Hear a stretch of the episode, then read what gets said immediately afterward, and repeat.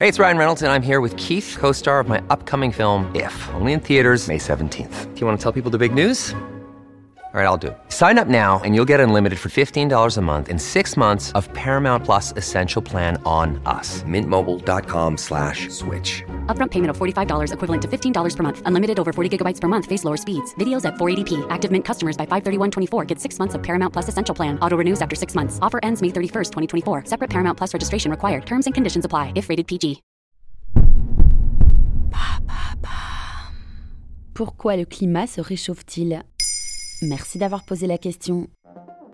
On en entend parler ou on y pense presque tous les jours, le réchauffement climatique. On a une idée plus ou moins vague de ce qui en est la cause, mais pour mieux lutter contre ce réchauffement climatique et ses effets, il faut bien comprendre d'où il vient. Et alors, il vient d'où? À la base, il y a un phénomène naturel, l'effet de serre. La Terre est éclairée par le Soleil et elle réémet une partie du rayonnement reçu vers l'espace. Mais une partie de ces rayons sont retenus par une couche particulière de l'atmosphère les gaz à effet de serre, qui forment une espèce de couverture gazeuse en haut de celle-ci. Parmi ces gaz, le plus connu bien sûr est le CO2 ou dioxyde de carbone.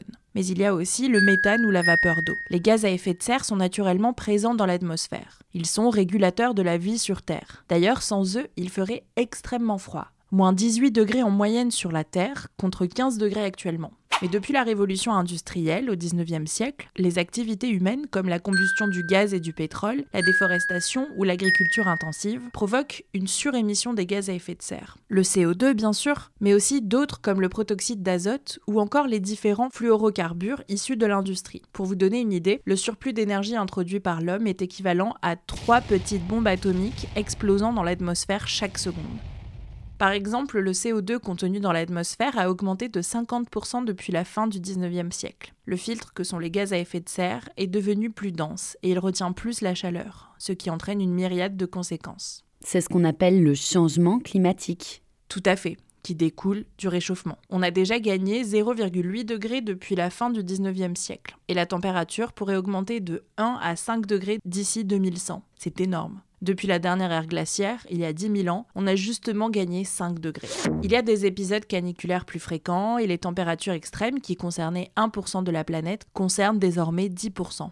Cette augmentation de température accentue la fonte des glaces, donc l'augmentation du niveau de la mer, qui pourrait atteindre 1 mètre dans un siècle et entraîner le déplacement de 700 millions de personnes, l'équivalent de la population de l'Europe. L'évaporation, ce qui perturbe les cycles d'eau et des vents. Il y a plus de pluie au nord et de sécheresse au sud, et puis plus d'événements climatiques extrêmes comme les cyclones ou les ouragans. Le surplus de CO2 se dissout aussi à la surface des océans, entraînant son acidification. C'est inédit et on ne connaît pas encore les effets, mais ça pourrait entraîner la disparition de coquillages ou de plancton à la base de la chaîne alimentaire de beaucoup d'espèces, dont l'homme. Et bien sûr, la biodiversité est menacée, par exemple par la désertification. Que faire alors?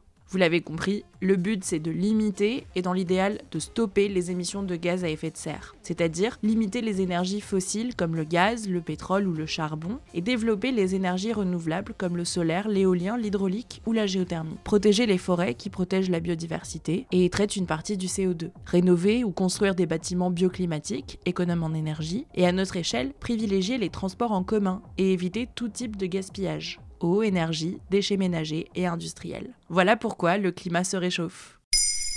Maintenant, vous savez, un épisode écrit et réalisé par Antonella Francini. Ce podcast est disponible sur toutes les plateformes audio et si cet épisode vous a plu, n'hésitez pas à laisser des commentaires ou des étoiles sur vos applis de podcast préférés.